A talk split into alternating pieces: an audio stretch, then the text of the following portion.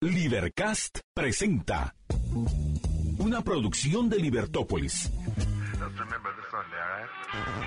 Día a día encontrarás los episodios de las emisiones correspondientes a nuestros programas.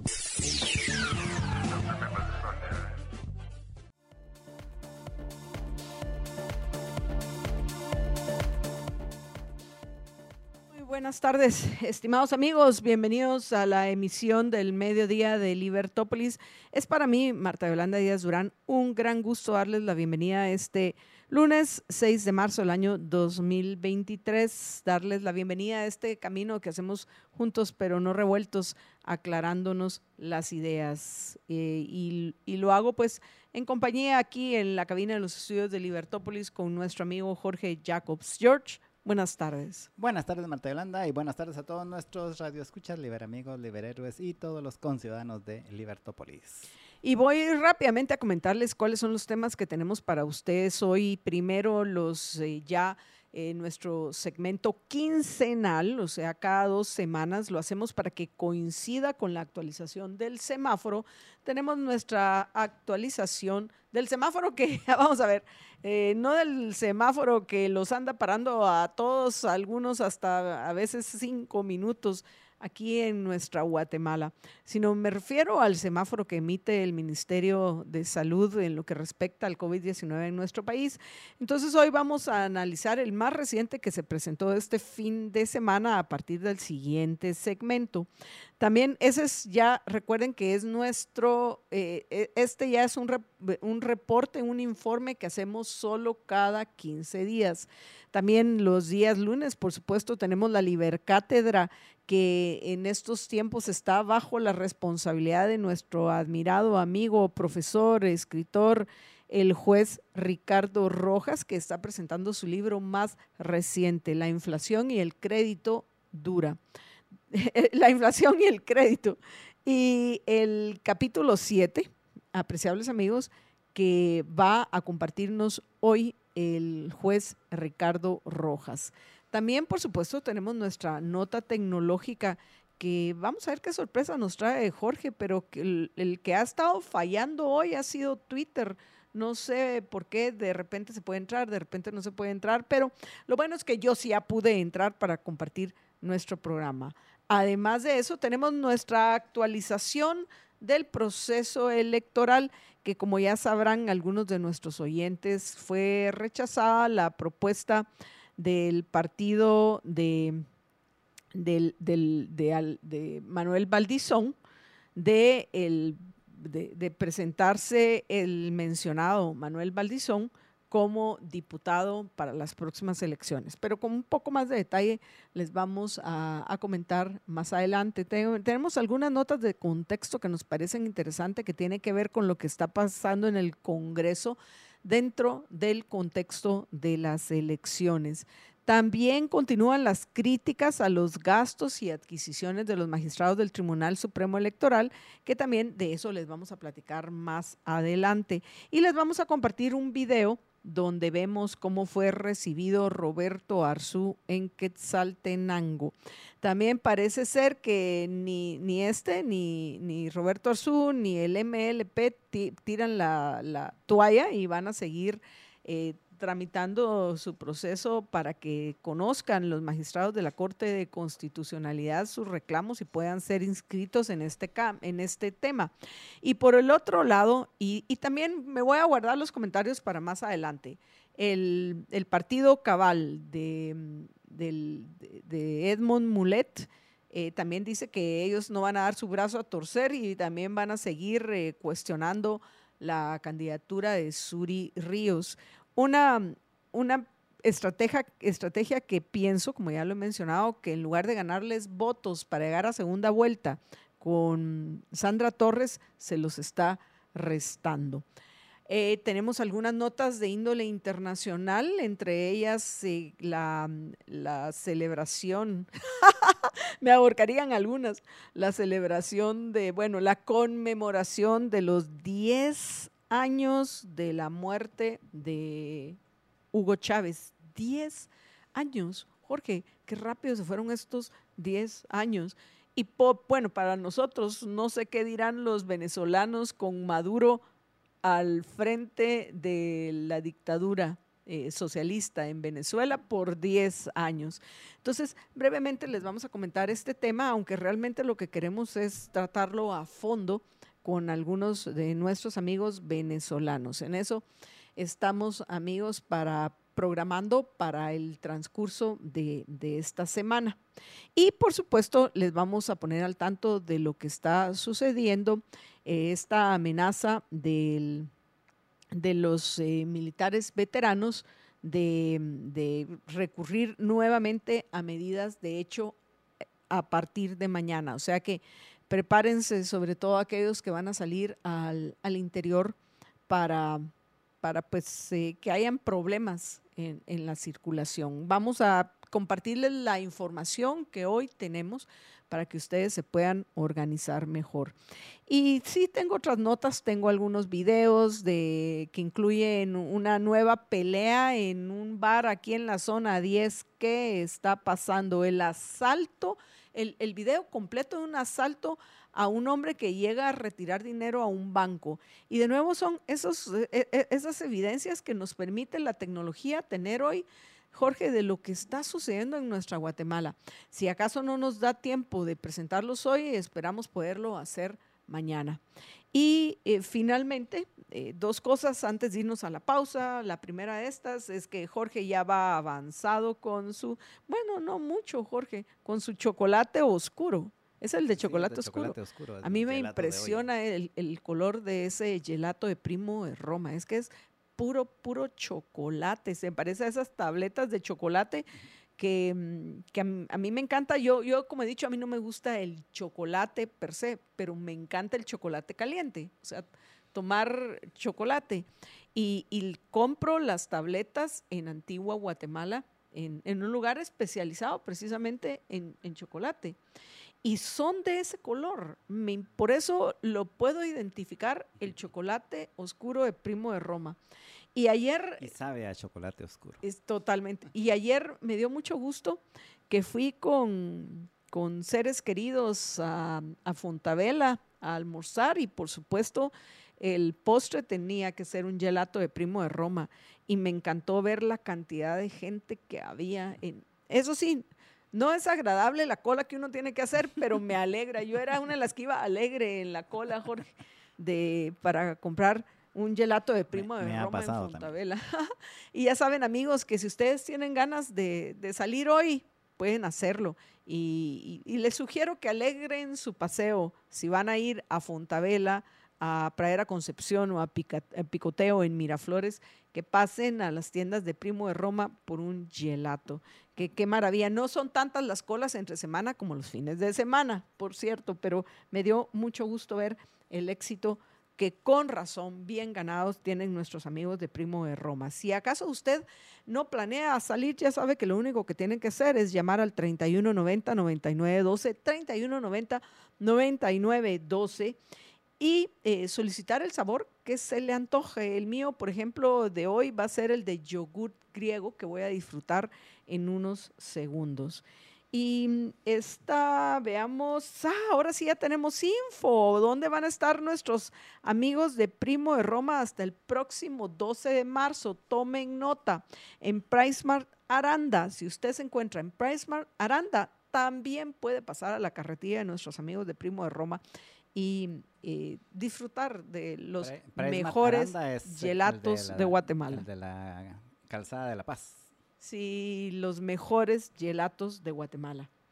Y bueno, antes de irme a la pausa, quiero hacer una, tomar un par de minutos personales eh, y en nombre de mi familia, de mis papás, la Chiqui, el Seco, Díaz Durán, la familia Díaz Durán Alvarado completa, yo, eh, por supuesto, mis hermanos, Augusto, Carolina, Rocío, constan. Queremos eh, mandarles un abrazo solidario y todo nuestro cariño a nuestros amigos de siempre con quienes crecimos, con quienes, a quienes vamos a recordar siempre de, niños cuando pues íbamos al, al chalet de mis abuelitos en Amatitlán, al chalet en el mar de ellos, y, todo ese tiempo que, jugamos con, con Ana Beatriz, con María Eugenia, la Mayu, para quienes la conocemos desde, desde niños, a Francisco, a Alejandro, que, nos unimos a la tristeza de, de, la muerte de, de Álvaro, porque para mí murió un niño, porque es el niño en mis recuerdos, aunque hoy sea quien nos deje, sea un reconocido y exitoso médico que llevó a cabo su trabajo y formó una familia en, Estados Unidos y que dio una batalla enorme a un cáncer que creía haber vencido y al final reaparece en su vida. Un cáncer que, que se lo llevó ayer.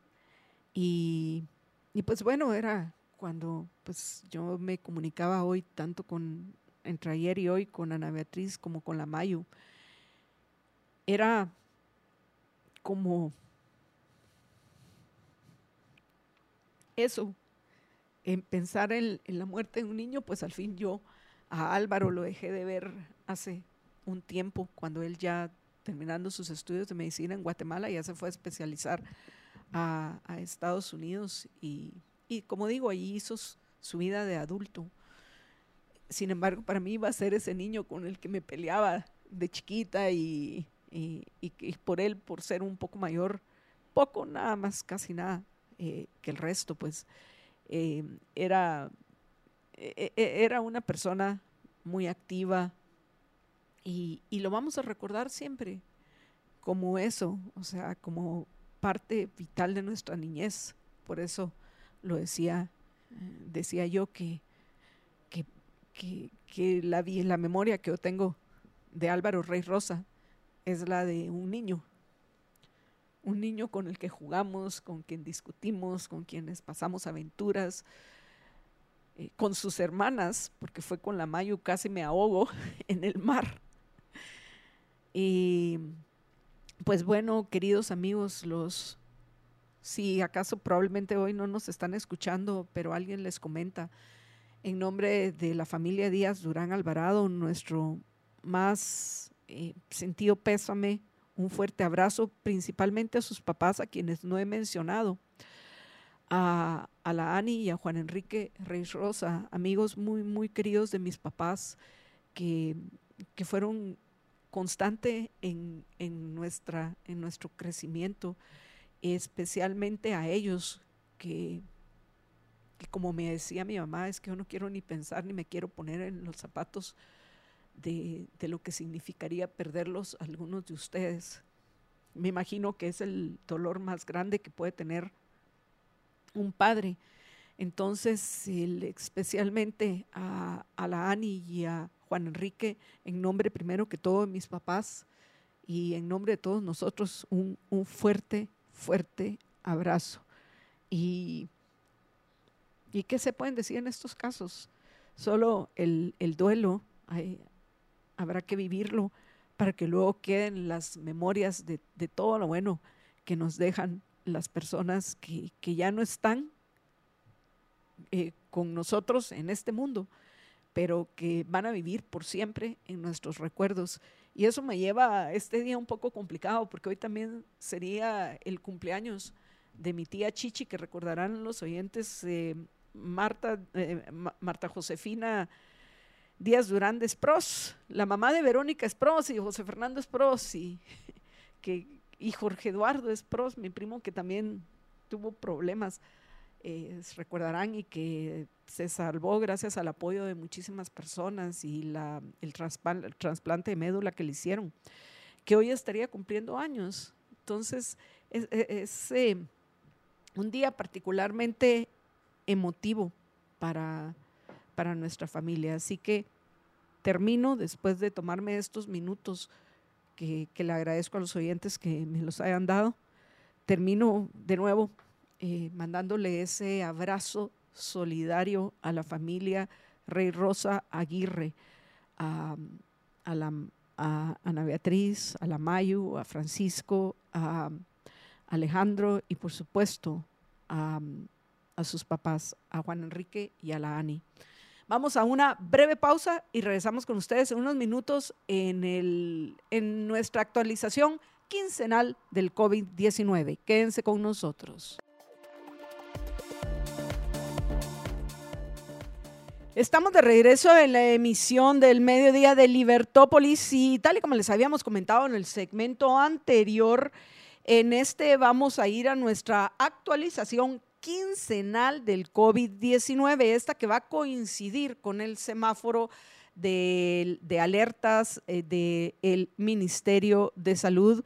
Eh, para que aprovechemos, además de eso, a compartirles a ustedes las, las gráficas y las, em, la información actualizada, valga la redundancia, y que nos permita el determinar que, que, pues, en qué situación nos encontramos, aunque la realidad, George, es que ya el COVID-19 es...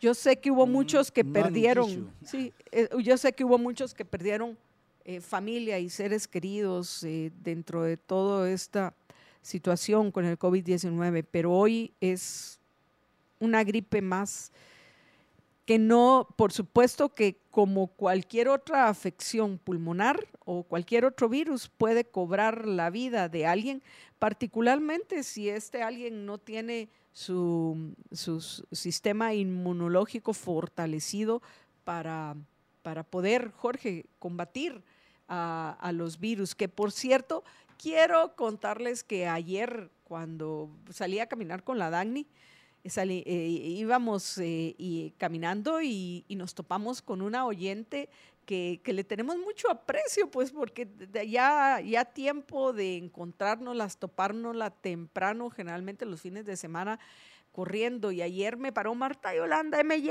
MY.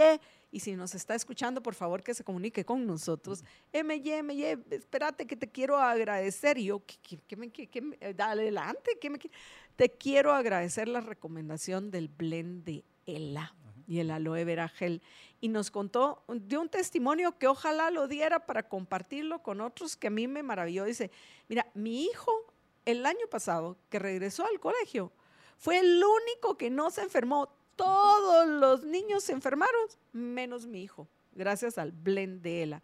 Y ella, ella toma tanto el, el blend de ELA como el aloe vera gel de ELA para cuidar su sistema digestivo. Y me dijo que, ay, sí, pero es que el gel, qué cosa tan fea. Ahorita los estoy mezclando. le dije, depende de gustos, porque le decía, le comentaba yo a mi mamá y mi mamá me decía, pues para mí el gel te acostumbras. A, mí me costó acostumbrarme. Pero, pero al final te acostumbras, pero yo lo que le expliqué es que el gel, la gracia es que como además de aloe vera, por eso es que no es lo mismo el jugo que tiene el blend de ELA, no es lo mismo que, que el gel, son dos cosas diferentes, en el sentido de que el gel de ELA tiene algas marinas que te permiten que sea espeso y eso espeso lo que hace es que te deja a lo largo de todo el sistema digestivo, te deja una capa que te protege.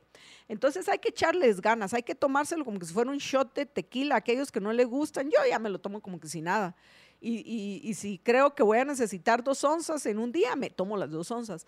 Pero te la tomas como que si fuera un shot de tequila para que te permita dejar esa capa protectora en tu sistema digestivo. Y le dije, y el otro... Yo, en un vasito de shot de, tequila. De tequilas te los tomas. y el que es ideal, un shot de tequila, precisamente eso sirven como medida excelente. Y le dije, y de me tomo de último la equinacia, porque la equinacia me encanta. La equinacia me la podría tomar como que, eh, perdón, el blend de ELA, que es más de equinacia, es de equinacia, vitamina C, zinc, jugo de aloe vera, ginseng siberiano, diente de león. Y es ese blend el que permite que sea único en el mercado. Eh, como ese me encanta y me lo podría tomar como que si fuera fresco. Entonces ese me lo tomo de último y me permite quitarme cualquier cosa que a mí realmente ya no me pasa con, el blend de con el aloe vera gel de ELA. Y para cuidar mi bolsillo, y ella también es eh, cliente del combo de ELA, lo pido al 49 50 34 14 49 50 34 14 para que ahorrarme unos centavos comprando el combo de ELA. Aunque también yo sé que hay muchos que lo compran en GNC o GNC, pero solo en este caso el blend de ELA. Recuerden pedirlo como tal, el blend de ELA. Pero bueno, ahora sí, vamos con Jorge y la actualización quincenal de lo que está sucediendo con el COVID-19 en Guatemala. Adelante, George. Así es, vamos entonces con las gráficas de, el, de lo que queda del COVID. de lo que queda del COVID en Guatemala y la primera es la de casos activos y como verán pues se, eh, después de la quinta ola, esa que pasamos en, finales de año y principios de este año, pues ya bajó otra vez y se ha mantenido, se ha mantenido los casos activos bastante, bastante bajos. Em, y eh, pues ahí no hay mucho que decir. En la siguiente gráfica, que es la de casos confirmados por fecha de emisión de resultado de laboratorio, se ve la misma tendencia. Y que Perdón, George, solo un paréntesis. Hola, José, José Calderón. Eh, ahorita que estoy entrando a redes en YouTube, nos dice José que no está funcionando la libertad. Ya lo revisaron. Ya, ya, se revisó. Ah, ok. Perdón, George, que te interrumpí. Lo que sí es que no lo habíamos avisado, así que José ya lo Ya, ya, ya, ya está funcionando la libertad. Adelante, George. Así. Y eh, entonces en, en, la de los casos confirmados por fecha de emisión de resultado de laboratorio se ve la misma tendencia, o sea, no hay... Este, esta gráfica eh, la pongo básicamente porque en esta se ve incluso antes de que se empiecen a manifestar en, en la gráfica de los casos activos, en esta se nota cuando empiezan a haber algunos brotes. Y en este caso pues se ve que no hay... Cero brotes. no, no hay ningún brote en lontananza. Y eh, luego la, la, siguiente gráfica es la de el, la, de los em, la de los casos tamizados y en donde se ve la el donde se, se ve el porcentaje de eh, de casos positivos y como pueden ver pues esto se ha mantenido bastante bajo y con tendencia a la baja, o sea ha estado abajo del 5% y ahorita está más o menos como en el 3% está el porcentaje de positividad y eh, se ha mantenido ahí a pesar de que como ven no han bajado tanto la cantidad de pruebas que se hacen y sí se puede ver más o menos como unas en, los días más altos están haciendo tal vez unas 10.000 pruebas para, para su referencia y aún así el porcentaje de positividad pues se ha mantenido bastante bajo. Y luego la siguiente gráfica ya es la de los la del semáforo. Como pueden ver, el, continúa incrementándose la cantidad de, mm, de, municipios que están en alerta amarilla, que es eh, la preponderante. Em, continúan bajando los municipios que están en alerta anaranjada y se mantienen flat, se mantienen flat los, los municipios que están en alerta roja y verde. O sea, para su referencia, en verde y rojo están en cero, literalmente. Están cero verdes, cero rojos. Y el grueso está, el grueso de los municipios o la mayor cantidad de municipios está en amarillo, son 266 y la, los naranja, los municipios que están en alerta naranja. Eso parece el stochastic RSI del Bitcoin.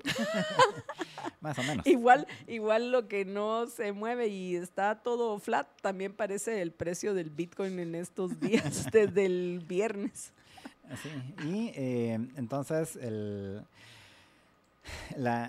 Eh, la, la, tendencia es principalmente, pienso, a que va a seguir eh, creciendo la cantidad de municipios en alerta amarilla conforme nos vamos alejando de la, de la anterior ola, de la quinta ola.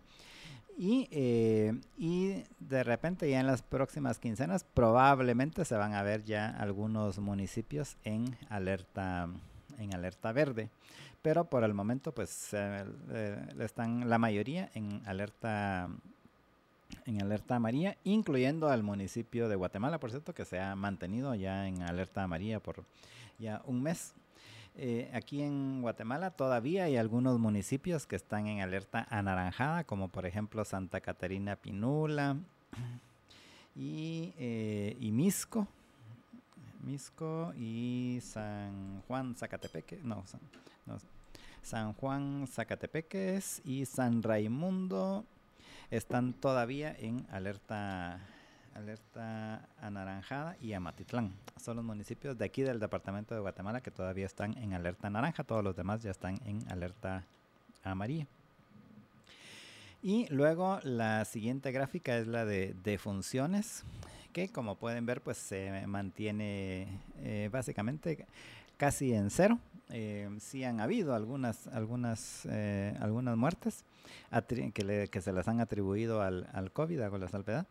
Em, pero ya en, las, en el último mes básicamente es muy poco la, la es muy poco por no decir casi casi ningún muerto ha habido por como consecuencia del COVID-19 y por último la gráfica de la vacunación en donde pueden ver que después del de el incremento que se dio a unos más o menos un promedio de 10.000 vacunas eh, al día que se dio al inicio de enero, pues ha venido bajando, bajando, bajando y ahorita eh, en todo febrero estuvo en promedio alrededor de como 5.000 y ahorita en las últimas dos semanas mucho más bajo de eso, hasta más o menos haber estado como unos 3.000 o 2.000 vacunaciones al día que se han dado em, con eh, del eh, COVID-19. Lo que les recalco lo que dijeron en el Ministerio de Salud hace como un mes de que si ya la gente pues no se vacunaba pues ya probablemente pues ya no iban a comprar más pues eh, ya la, la, prueba es evidente o sea ya no, hay mucha gente eh, vacunándose con lo cual pienso que ya debe el gobierno salir de eso y dejar que eh, solo tenerlos para quienes realmente lo necesiten y no lo puedan pagar y los demás, pues que quien se quiera vacunar, pues que lo haga de manera privada y que él se lo coste, no que nosotros se lo estemos costeando. Y pues básicamente ahí termina el informe de, quincenal del COVID-19 localmente. Lo que sí no debe terminar, Jorge, es la investigación de, cómo se gastaron los tributos de los guatemaltecos y cómo se desperdiciaron cualquier cantidad de vacunas, Jorge. Eso sí, debemos de, yo lamento que, no haya ya suficiente información en los medios de comunicación acerca de lo que está sucediendo con esto y, y, mucho menos lo que debería de haber, que es presión al Ministerio Público para que lo investiguen y para que desde el presidente... de estar peleándose con Blinken. Sí, sí. Desde, desde el presidente hasta los ministros que se tengan que involucrar, quienes sean responsables de ese desperdicio, de tirar cientos de millones de quetzales de los guatemaltecos. Repito, cientos de millones de quetzales de los guatemaltecos. Eso fue lo que hicieron. Jorge, se debe de, se debe de continuar la, la, la investigación. No lo podemos dejar en el olvido.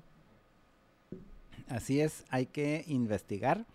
Em, y, aún te diré que a esa, con las eh, vacunas que ingresaron en, a finales de diciembre y en la primera quincena de enero, y a ese ritmo que están ahorita vacunando, te garantizo que van a haber más eh, vacunas eh, vencidas, no utilizadas.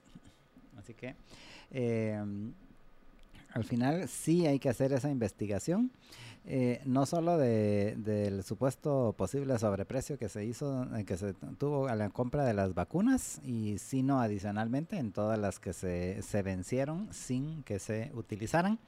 Y, eh, y, dirán que no es responsabilidad del ministerio, pues sí es responsabilidad porque desde hace años que venimos diciendo de que se debió haber, desde hace tiempo, desde que se quitó el para ser más exactos, desde que se quitó la, la, autorización de emergencia para pasarlo a una autorización normal en el FDA de las vacunas, desde ese momento se debió haber eh, liberado para que quien quisiera, quien quisiera y pudiera importarlas las importara y quien quisiera y pudiera y necesitara vacunarse, pues que las pagara y que solo el ministerio, pues solo como supuestamente es su labor, pues solo a, quienes realmente no la pudieran pagar, pues que se las financiara el se las costeara el, se las costeáramos nosotros los tributarios, pero eh, no lo quisieron hacer, así que sigue siendo su responsabilidad hasta la fecha, porque hasta la fecha no han liberado ese tema.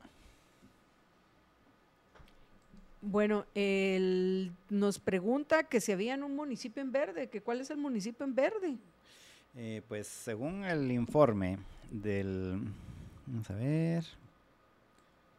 Walman dice había un municipio en verde. Eh, vamos a ver, entonces aquí es que creo que el... Entonces está malo el sitio cabal del, del, Ministerio de Salud porque el reporte del Ministerio de Salud no está actualizado. Está, dicen ellos que está la actualización hasta... Bueno, yo creo que ya ni siquiera lo están actualizando, ya, ya viéndolo bien, porque el sitio del Ministerio de Salud se quedó en la actualización anterior en de, a principios de febrero y a partir de ahí no la han actualizado. Vamos a ver, voy a ver en, el, en, la... Mm, probablemente lo hayan publicado nada más en su cuenta de Twitter y ya ni siquiera el Ministerio de Salud está actualizando el sitio del semáforo, solo para que te des una idea de, de, de qué tanta importancia le están dando ahora al COVID que ni siquiera ellos han actualizado el sitio. Es que ahorita ya están más interesados en las elecciones, Jorge. Sí, em, pero en efecto, pues tienen ya, esta sería la segunda ocasión que no lo han, que no, que no lo han, que no lo han actualizado. Y vamos a ver, ahorita les digo.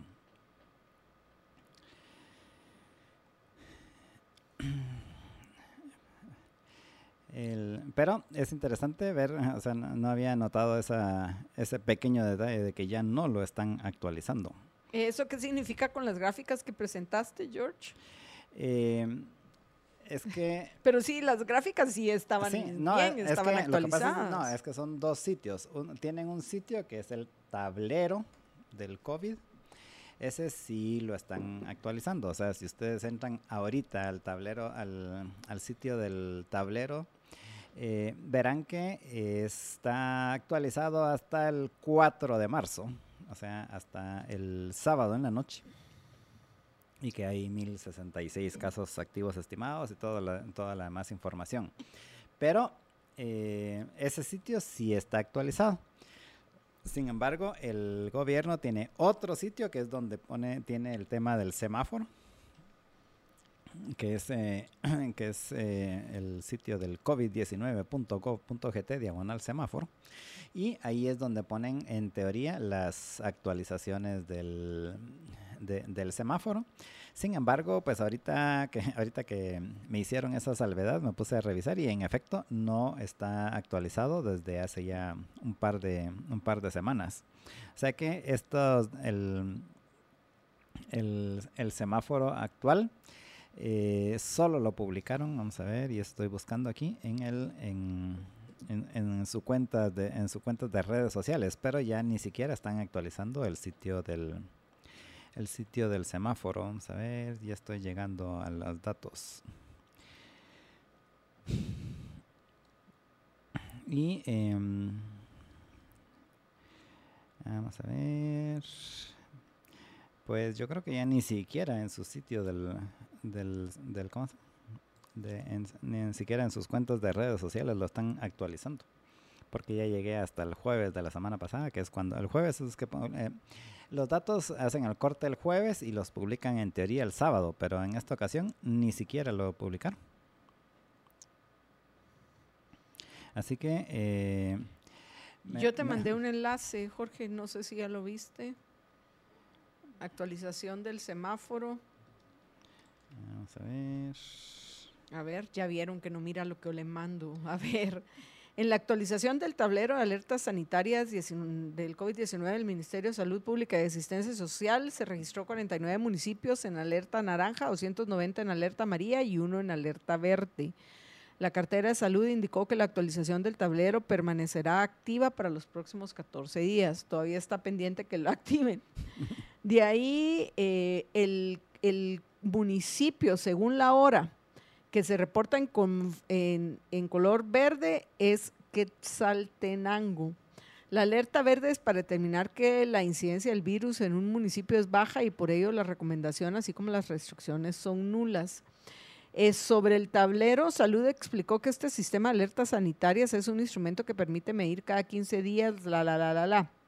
Detalló que el tablero evalúa criterios, la, la, la, la, la, la, de los 340 de casos con, confirmados, etcétera, pero, pero no dice mayor cosa. Pero según la según Diario La Hora, el municipio que está en verde es Quetzaltenango.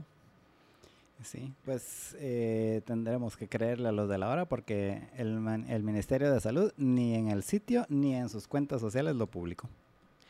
Bueno, apreciables amigos, vamos a ir a una breve pausa eh, pero antes de eso, Jorge tiene un anuncio. Ah, yo creo que ese, ese es el del HDP. No, no, no, dejémoslo para después. Dejemos el HDP para después. Yo creo que ese HDP, ¿sabes para cuándo es? Para nuestra actualización del proceso electoral que va a comenzar y nos va a llevar a un par de segmentos que va a comenzar en unos minutos después de esta importante pausa que deben ustedes escuchar detenidamente, apreciables amigos. Ya regresamos, quédense con nosotros.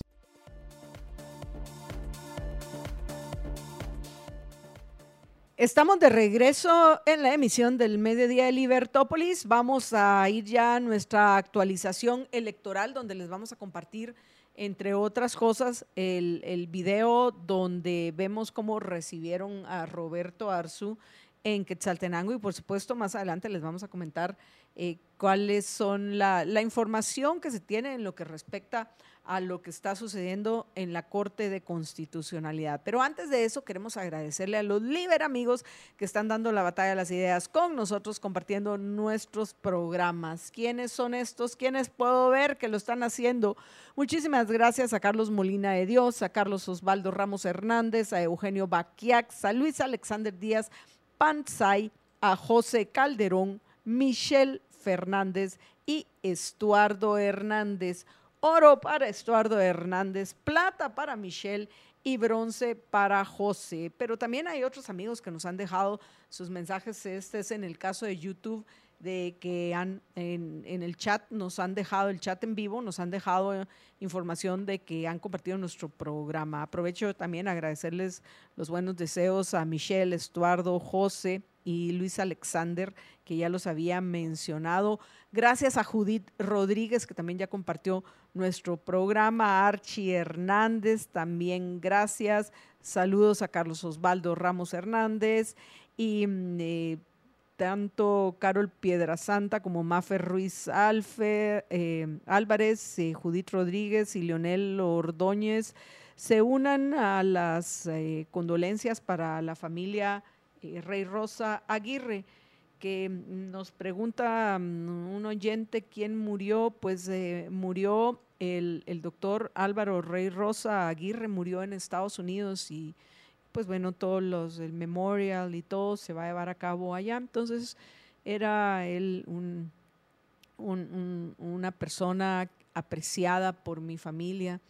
Entonces, les quité unos minutos a ustedes para, para solidarizarnos con, con los papás de Álvaro y con, con sus hermanos eh, acá. Entonces, él fue quien falleció. De ahí, eh, Walman dice, ya le respondimos, eh, Rocío Quiroa eh, Rabanales también nos, eh, nos compartió nuestro programa y creo que lo que Carol Piedrasanta estaba pidiendo es que pusieras el mapa, pero sí, ya eso ya, ya ha cumplido de lo del COVID.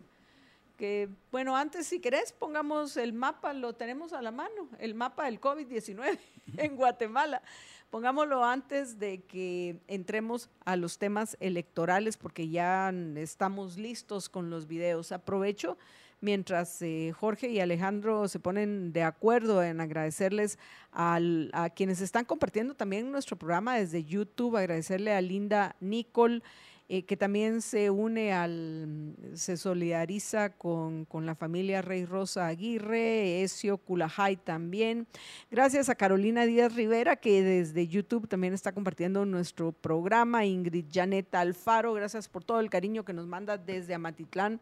Alexander, gracias por los buenos deseos. Nos pregunta si vamos a, a entrevistar a Agustín Laje. Y ya en alguna ocasión, Alexander, yo he mencionado que no es para mí una persona intelectualmente honesta, Agustín Laje. Y, lo considero realmente un oportunista. Entonces, sí, no, no es el tipo de, de, de personas que, que, nosotros vamos a entrevistar en, en, en Libertópolis, pero estoy segura de que en más de algún medio conservador va a encontrar el espacio para que, que lo reciban. Y repito, no es porque yo tenga algo en contra de los conservadores, más aún tengo muchos amigos conservadores y discutimos entre ellos, tratando de buscar ese, esos principios liberales clásicos que, nos lleven a, a, entender que lo que debe prevalecer una sociedad es el respeto mutuo a los derechos individuales de todos. Específicamente con Agustín Laje es porque yo lo considero que es un hipócrita oportunista y intelectualmente deshonesto. Es la opinión que yo tengo de lo que públicamente conozco de él. Puede ser una persona bellísima personalmente, pero no tenemos el, no lo hemos conocido personalmente, pero por lo que él refleja en sus videos, en, en único libro suyo que medio me tuve que tragar en un seminario, eh, considero que, que, que es, eh, es, una persona intelectualmente deshonesta. Por eso es que no tengo ningún problema tampoco en decirlo. Jorge, ¿ya estás listo? Sí, sí. Bueno, pongamos el mapa y entramos ya al, entramos ya la, al, ahí está el mapa que, que, nos pidieron y ahí vemos el, el ahí el vemos a Quetzaltenango, verde. el puntito verde, pero es mayormente, parece que Guatemala tiene no COVID, sino hepatitis porque está amarilla toda ella. Sí, en efecto, como pueden ver, la mayor parte de municipios que están en anaranjado todavía, principalmente es en la parte alta de, de Alta Verapaz y un poco de Izabal, un poco en el área de Huehuetenango y, eh, y, el, y el altiplano. Y eh, pues eh, Quetzalten, el municipio de Quetzaltenango, en efecto, es el, un puntito verde dentro de todo lo amarillo, que es el resto del, del mapa de Guatemala. Y bueno, apreciables amigos, eh, ahí parece que un par de oyentes se asustaron con mis comentarios del AGE, pero no voy a entrar yo en esa discusión. Cada quien es libre de admirar a quien quiera admirar. Y nosotros aquí también decidimos a quienes invitamos y a quienes no, independientemente que coincidamos o no con lo que piensan. Pero sí queda claro, a personas que consideramos intelectualmente deshonestas si no las invitamos. Ahora, eh, pasemos ya rápido a nuestra, a nuestra actualización, por favor, electoral, que vamos a comenzar con, con precisamente la situación que vivió Roberto Arzú en, en, Quetzaltenango. Les vamos a compartir ese video previo a que les comentemos qué está sucediendo en la Corte de Constitucionalidad no les, les vamos a dejar el, el, sonido original del video, porque definitivamente lo tiene.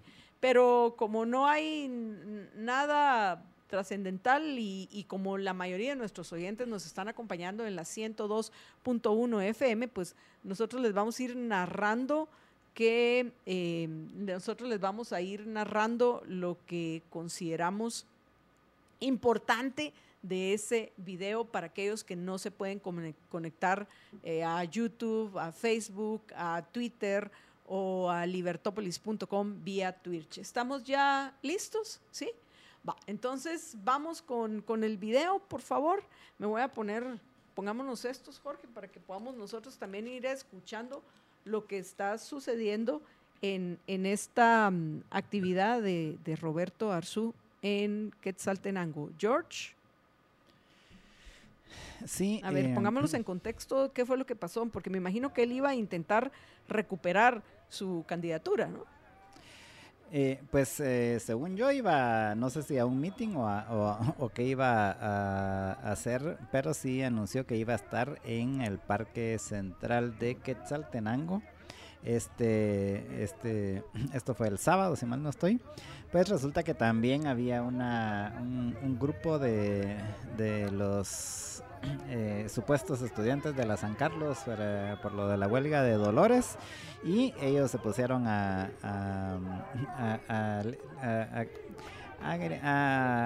arengar en contra de Roberto Arzú y llegó un momento en donde casi creo que se casi se agarran así a cuentazos algunos de ellos, pero eh, básicamente ese fue el incidente y donde para efectos prácticos lo echaron del parque.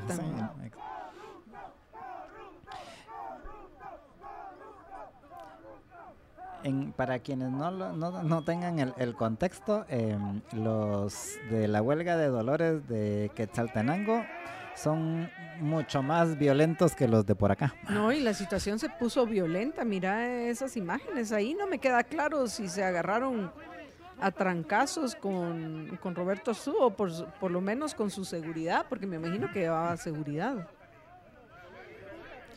Sí, eh, pues creo que sí. Eh, hubo eh, ¿qué? encontrones. No, no sé si ya llegaron a los golpes, pero sí, pero, pero sí se puso tensa la, la situación. George, tú estás narrando. Pregunto, digo, porque yo ahorita ya preparándome para comentarles qué está pasando ya de una, nota seria en la, en la Corte de Constitucionalidad, aunque pues es más que obvio que, considero un populista a, Roberto Arzú y, si alguna vez yo decidiera votar por alguien, no, no, no votaría por Roberto Arzú bajo ningún punto de vista. Sin embargo, pues tampoco me parece correcto lo que están haciendo estos supuestos estudiantes de, la San Carlos, que por cierto dice nuestro oyente Pau María en YouTube lo siguiente, ya empiezan los encapuchados, entre comillas, con sus actos de violencia. Y agrega, yo estudié en la San Carlos y en mi facultad odiábamos a todos esos encapuchados. Y tienen razón, porque primero que todo se supone que ya no, no hay justificación y no estaba hasta, y, estuvimos también nosotros en contra de la de la, de la, de la ley anticapuchas, te recordás que hubo. Pero lamentablemente esto, así como el uso de las mascarillas, también en su momento en Guatemala se prestaba a facilitar a esconder el rostro de los asaltantes y, violadores de, los derechos de los otros. Pero a mí esto sí voy a coincidir con Pau María, que, que se reconoce como sancarlista, que es es lamentable y, no era ese el espíritu original de los huelgueros. Y cualquiera se puede esconder detrás de ese, capucho. ¿Cómo podemos saber que son verdaderamente estudiantes de la San Carlos? Y repito, me, parece que, que esta es una muestra de por qué hoy en Guatemala hay profesionales tan mal preparados que por cierto yo quiero regresar al tema que no pudimos tratar más adelante cuando tengamos eh, nuestro segmento, esperemos que nos dé tiempo nuestro segmento de datos curiosos o cosas curiosas de Guatemala, donde hablemos del caso de estos médicos que le extrajeron por error el riñón a una señora. Eso me parece terrible, pero también esto me parece lamentable. Bueno, creo que ya vimos suficiente de, de cómo recibieron estos supuestos estudiantes de la Universidad de San Carlos a, Roberto Arzú. Pero ahora veamos qué es lo que está pasando, Jorge, en, la Corte de Constitucionalidad, porque como lo comentábamos la semana pasada, la, decisión que tomaron de rechazar los amparos en contra de la decisión de la Corte Suprema de Justicia y darle trámite a las acciones que pusieron en contra de la candidatura de de Suri Ríos, los señores de Cabal, y de, y de Sandra Torres em, por, por, su vicepresidente, que candidato a vicepresidente, que, que, fue hasta un par de semanas antes de que lo proclamaran eh, como candidato vicepresidencial de Sandra Torres, fue eh, pastor evangélico que están siendo cuestionadas, que no les hayan dado la suspensión provisional, que hubiera eh, significado que tuvieran que retirarles los, eh, los carnets de, candidatos a Suri Ríos y a Sandra Torres, pues eh, eso que, que, ya lo explicamos y aquel que quiera conocer con un poco más de detalle lo invito a que vaya en YouTube, donde es más fácil encontrarlo. Vaya a YouTube y escuchen nuestro programa del el viernes fue cuando lo tratamos con más detalle el viernes de la semana pasada.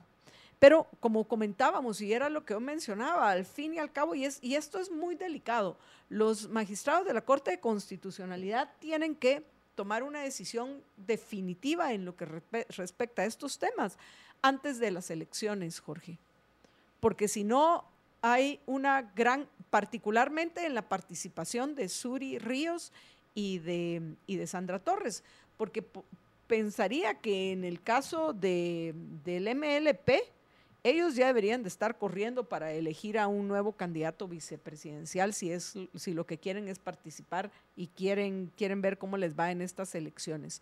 Pero lo que a mí me parece eh, terrible y de ahí no sé qué más podrían hacer, pero bueno, vamos a, comentarles esta información que nosotros tenemos. Lo que me parece terrible y que es pierde votos, no como ellos creen, es esta, mm, eh, que además de eso considero que no tienen razón, es mentira que estén defendiendo la constitución los, los señores de Cabal, que en lugar de ganarle votos a Edmond Mulet, le está haciendo perder aprecio, porque al fin y a cabo, les guste o no, y yo tengo que repetir lo que he dicho hasta el cansancio, yo voy a votar nulo, o sea, no, no estoy apoyando a ningún candidato de ningún tipo para ningún cargo. Pero lo que sí sé es que hoy entre las punteras, aunque me comentaban ayer mis papás que ahora están circulando encuestas según las cuales eh, Sandra Torres está encabezando las preferencias como con casi el 25% Jorge George, eh, Jorge George, George. no nombre. Jorge George, pues eh, como con el 25% de la preferencia de los votantes guatemaltecos y el y en segundo lugar viene Suri Ríos como con el 15 o 17%, que me imagino tiene algo de verdad debe haber detrás de eso, no que necesariamente ya haya superado Sandra Torres en las preferencias a Suri Ríos, pero probablemente están empatadas, eh, consideraría Jorge. ¿Por qué? Por la campaña que está haciendo la señora Torres. Ella viene decidida a ganarse el aprecio sobre todo de los jóvenes. Por eso ella... Su campaña de TikTok, donde Su campaña de TikTok.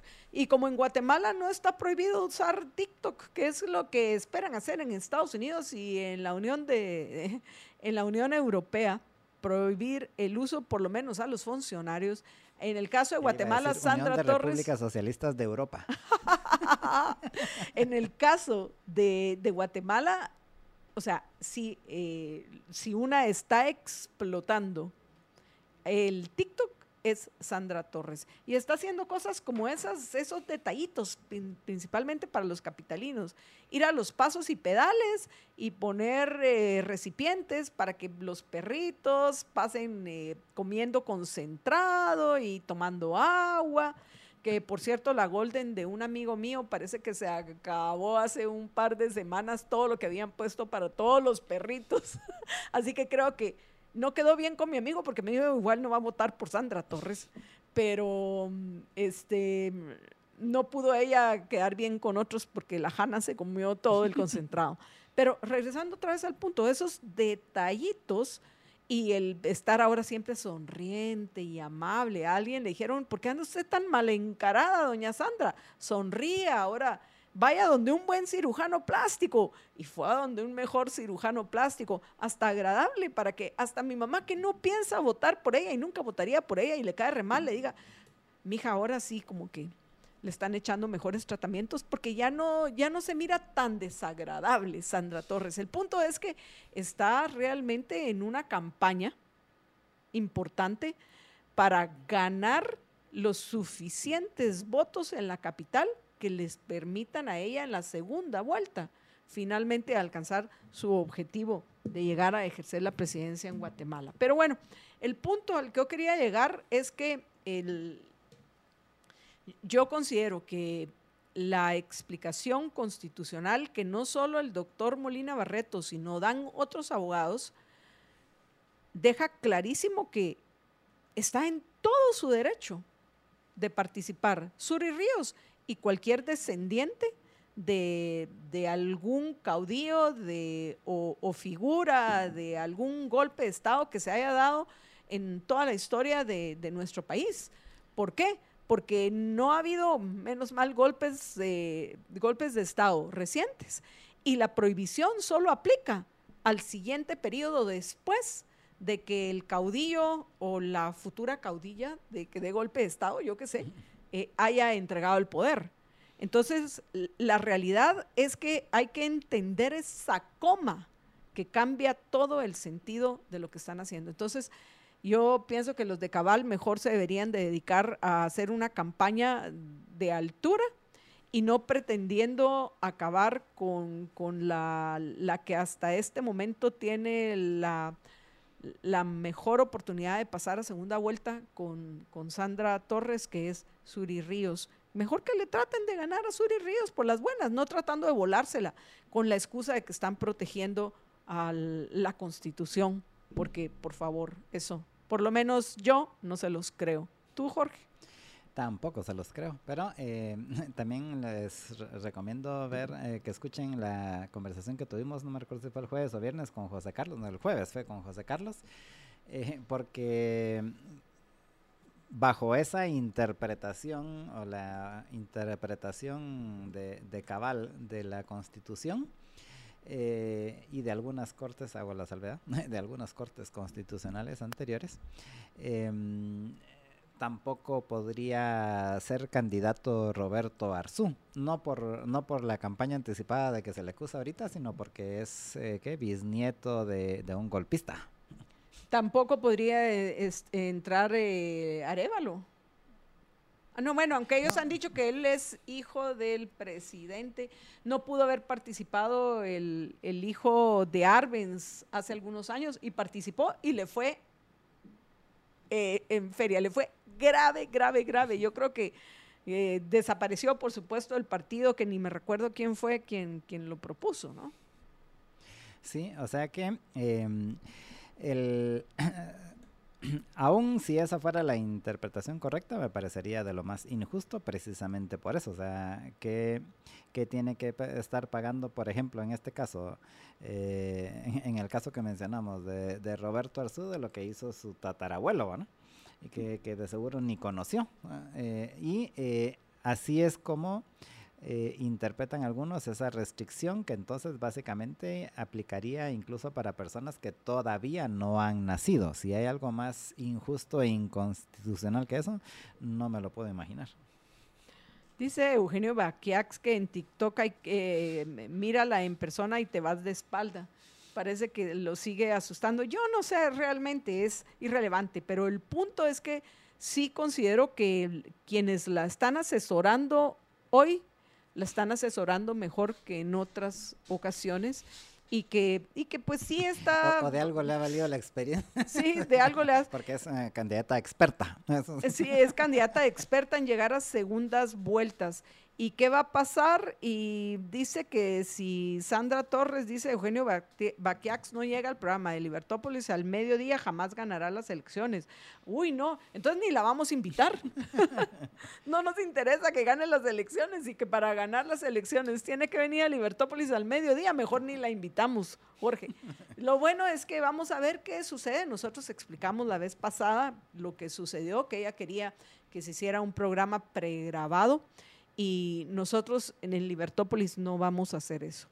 Si Sandra Torres quiere que se le entreviste en Libertópolis, tendrá que venir como todos en directo y deberán aguantarse los comentarios de los oyentes. Pero no vamos a entrevistar a, a ningún candidato, porque esto no aplica únicamente a Sandra Torres, esto aplica a todos los candidatos. Las entrevistas van a ser en directo y no van a ser pregrabadas. Así que tengan esa seguridad los oyentes y por supuesto que Jorge y yo, eh, bueno, si eso significa que va a ganar las elecciones, mejor, mejor no la invitamos. Pero al revés, nosotros la invitaríamos y definitivamente respetando, porque nosotros somos personas educadas y la educación no pelea con nadie, le haríamos las preguntas difíciles que probablemente en otros lados le darían alguna pena a los conductores hacerla. Y a ver qué sucede. En fin. Pero, George. Pues eh, en efecto, el, o sea, no creo que porque venga o no venga nuestro programa va a ganar la elección, pero, pero eh, igual pienso que si se da la oportunidad, pues la tendremos y la entrevistaremos aquí. Sí. Bueno, de ahí veamos, eh, vamos ya con la nota que les queríamos compartir. Vamos a ver, para las agrupaciones políticas, y porque esto me llamó a mí la atención, Jorge, porque pensaba que ya por lo menos el, el MLP y Podemos de, de Arzú ya habían agotado sus opciones, pero parece que no. Aparentemente todavía hay procesos dentro de la Corte de Constitucionalidad que sí pueden seguir, dice, para las dice esta nota de, veamos, de Fátima Najarro de la hora que es donde la encontramos, que dice lo siguiente, para las agrupaciones políticas, Movimiento para la Liberación de los Pueblos, MLP Cabal y Podemos, la lucha legal continúa, ya que declararon recientemente que agotarán todos los recursos para que las resoluciones de las Cortes sean a su favor, mientras la agrupación Todos no se ha pronunciado. Todos fueron los que pusieron eh, la acción en contra de Sandra Torres. Esto luego que la Corte Constitucionalidad resolviera en su contra el pasado jueves 2 de marzo, que más que en su contra ya explicamos nosotros qué fue lo que eh, resolvió la resolvieron de forma unánime los magistrados de la CC. Siete magistrados, siete. Hay que tomar eso en cuenta el pasado jueves 2 de marzo tras apelar la resolución del amparo provisional por parte de la Corte Suprema de Justicia. La decisión tomada por ambas cortes dejan fuera los binomios presidenciales de Podemos y el MLP, pero permiten continuar en la contienda al binomio de la UNE y el de valor unionista con el rechazo de los recursos que presentaron todos y Capal respectivamente, que no es un rechazo, o sea, de, declararon sin lugar los las amparos en contra de la Corte Suprema de Justicia. Eso fue. Y los recursos que ellos presentaron en contra de estas candidaturas ya en la Corte Constitucionalidad, lo que no les dieron es la, el, no los ampararon provisionalmente o no les dieron la suspensión provisional, pero que continúan su proceso, que puede ser eterno en la Corte Constitucionalidad, continúan su proceso, lo que considero que sería un terrible error. Ojalá que de forma definitiva decían los magistrados de la Corte de Constitucionalidad lo más pronto posible sobre estas acciones para la, esa estabilidad, para, para, no seguir creando más inestabilidad e incertidumbre en las elecciones de este 2023. ¿Sí, Jorge? Lo que pasa es de que en la CC todavía no pueden resolver porque todavía no ha llegado el caso a ellos. En el caso, o sea, ¿qué fue lo que pasó la semana pasada? La Corte Suprema de Justicia no les dio amparo provisional en ninguno de los casos. O sea, los que estaban en contra de los que ya están inscritos y los que estaban a favor de los que no están inscritos, solicitaron un amparo provisional, un amparo en la corte y entonces el primer paso es que la corte decida si les da o no un amparo provisional la Corte Suprema de Justicia a ninguno de esos cuatro les dio un amparo provisional. Entonces, es, cabal, los cuatro, los mismos cuatro, pues apelaron esa resolución, o sea, la resolución de que no les dieron amparo provisional. Entonces, eso fue lo que apelaron en la Corte de Constitucionalidad y eso fue lo que el jueves de la semana pasada la Corte de Constitucionalidad eh, no les dio tampoco un amparo provisional con lo cual básicamente lo que implica es que sigue el proceso en la Corte Suprema de Justicia sin que les den el amparo provisional a la espera de que tomen una resolución definitiva que lo más probable es que si no les dieron amparo provisional, pues tampoco les vayan a dar un amparo definitivo. Y en ese momento, entonces, cuando la Corte Suprema de Justicia no les dé un amparo definitivo, entonces en ese momento ya pueden apelar directamente por el fondo del tema ante la Corte de Constitucionalidad. Y entonces en ese momento es cuando la Corte de Constitucionalidad ya entraría a conocer de fondo el problema, pero... Em, Sí, eh, lo más probable es de que las resoluciones de la Corte de, Suprema de Justicia y de la Corte de Constitucionalidad se vayan a mantener en la línea que han estado, que, dieron, que no, dieron ahorita ningún amparo provisional. Entonces, lo más probable es de que tampoco en la Corte Suprema de Justicia ni en la Corte de Constitucionalidad vayan a dar un amparo definitivo, con lo cual básicamente se mantiene el statu quo. ¿Y cuál es el statu quo? Que Sandra Torres y, Suri Ríos seguirán inscritas y que Telma Cabrera y, Roberto Arzú no estarán inscritos. O sea, lo más probable es de que lleguemos a las elecciones con, esas cuatro resoluciones. Sandra Torres y Suri Ríos sí van a participar y Telma Cabrera, eh, realmente es más eh, Jordán Rodas, pero como, como van juntos. Eh, Telma Cabrera y em, Roberto Arzú no van a ser inscritos. Eso pienso que es como va a parar la situación, pero todavía faltan algunas semanas para que lleguemos a ese veredicto final. Y precisamente eso dice Jordán Rodas, Jorge, que el candidato a vicepresidente por el MLP, y bien saben los oyentes, ex procurador de los derechos humanos y ex candidato rector de la USAC, que declaró, abro comillas, esto no termina, eso solo es el amparo provisional. Esto después de que pues no les otorgara el amparo provisional la CC, pero que lo declaró sin lugar. Y, pues él, Jordán Rodas, me imagino que va a seguir, ahorita deben de estar preparando alguna acción que le permita que le acepten el finiquito que, que presentó. Aunque, repito, los del, y por ahí nos contaron que los del MLP pues ya también están trabajando para ver la posibilidad de cambiar al candidato vicepresidencial, pero cada día que pasa, la probabilidad de que los inscriban eh, es menor. Así que esta pienso que es una semana crítica ya, Jorge, para el caso de ellos. Y lo mismo mm, dicen que los señores de Podemos que ellos, vamos a ver, les voy a dejar de dar las declaraciones de, ellos.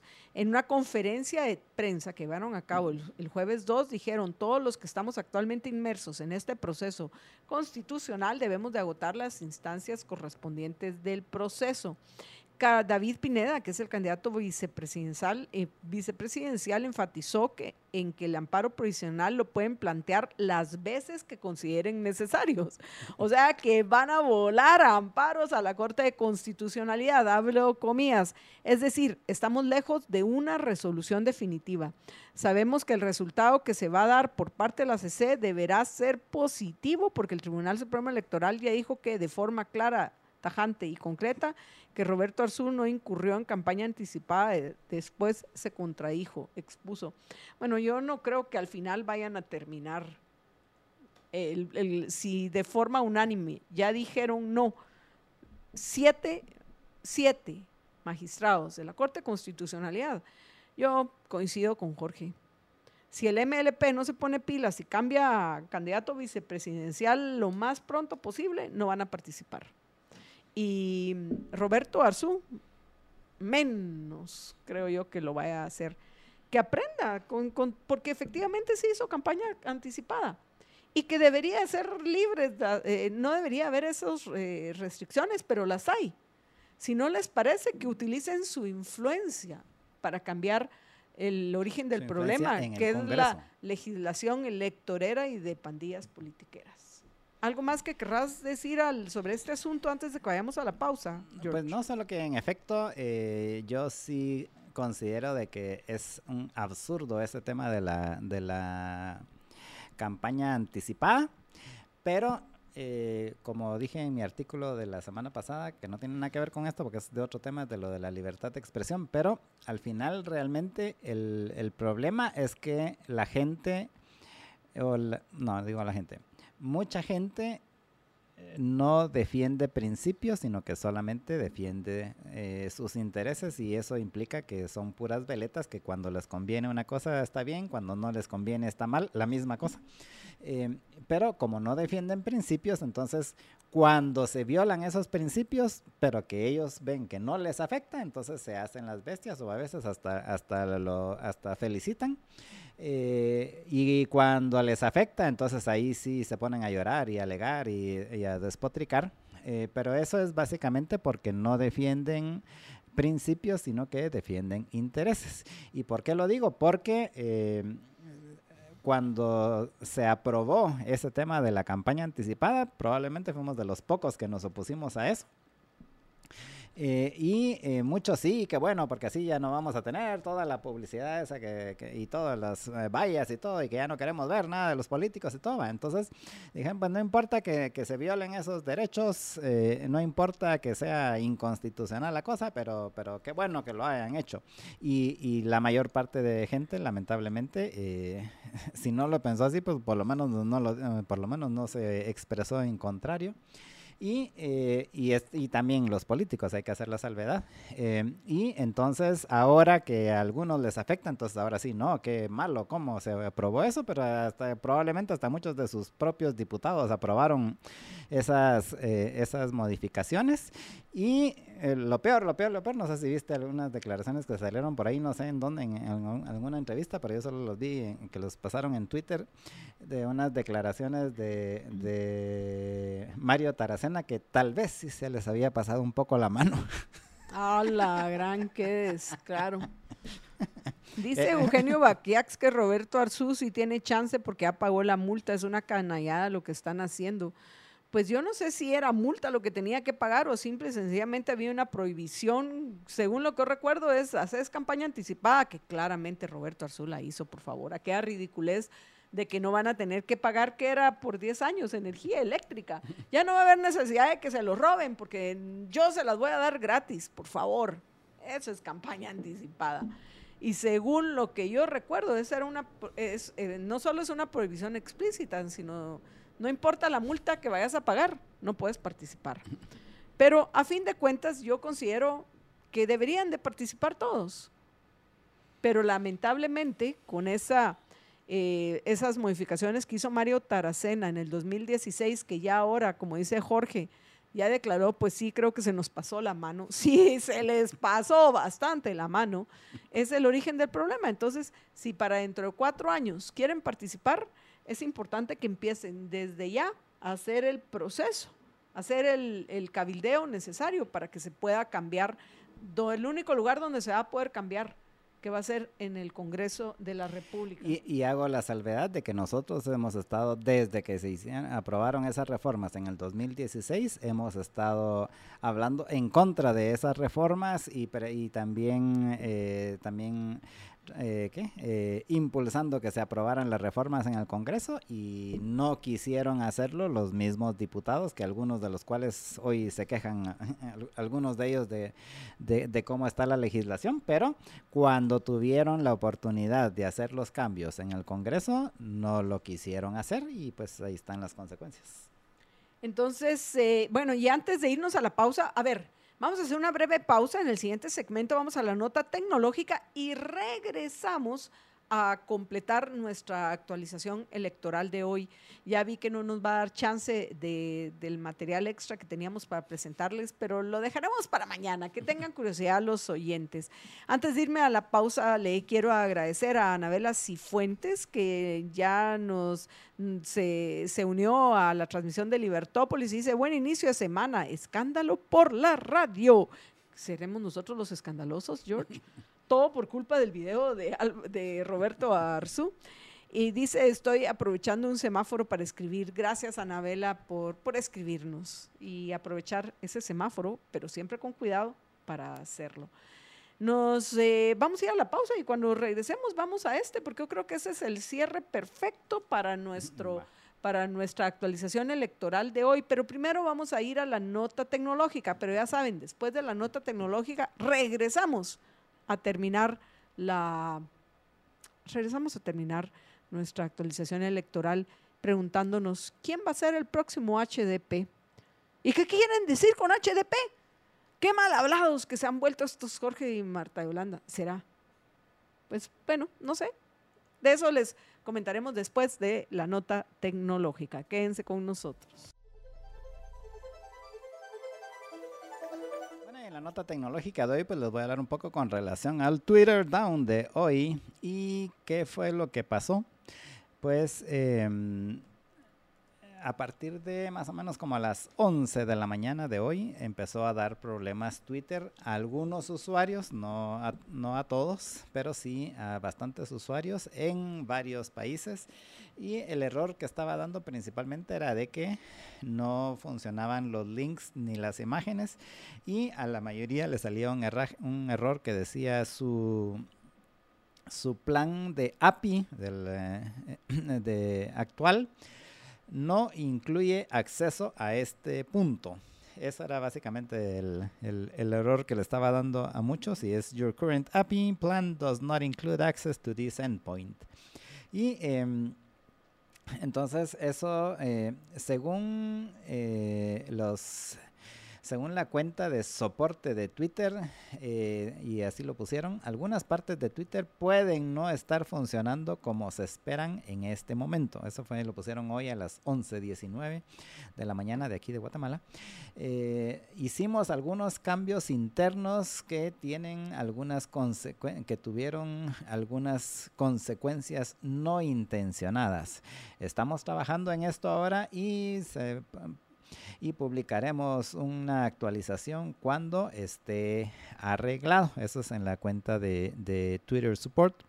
Y eh, una hora después em, pusieron ya a las 12 y 5, o sea, el otro había sido a las 11 y pico, y luego una hora después a las 12 y 5 eh, pusieron, bueno, ya las cosas parece que están deberían de estar trabajando ahorita normales. Y gracias por mantenerse con nosotros. Eso fue lo que pusieron en, el, en, la cuenta de Twitter. De hecho, el mismo Elon Musk se dedicó a hacer hoy... Eh, manejo de crisis y contestando a algunas personas, así, algunas eh, personas con muchos seguidores que se quejaron del tema de de Twitter, pues eh, entonces Elon Musk se metió así a hacer, a hacer eh, manejo de crisis y eh, entonces, por ejemplo, tal vez ustedes han oído hablar de Mark Andreessen, pues él puso así una, ¿qué? de Twitter Singularity porque resulta que los tópicos que estaban en el trending topic era, era precisamente de Twitter. De Twitter y Twitter API y Twitter HQ eran varios de los, eh, de los principales, de los trending topics en, en, en Estados Unidos.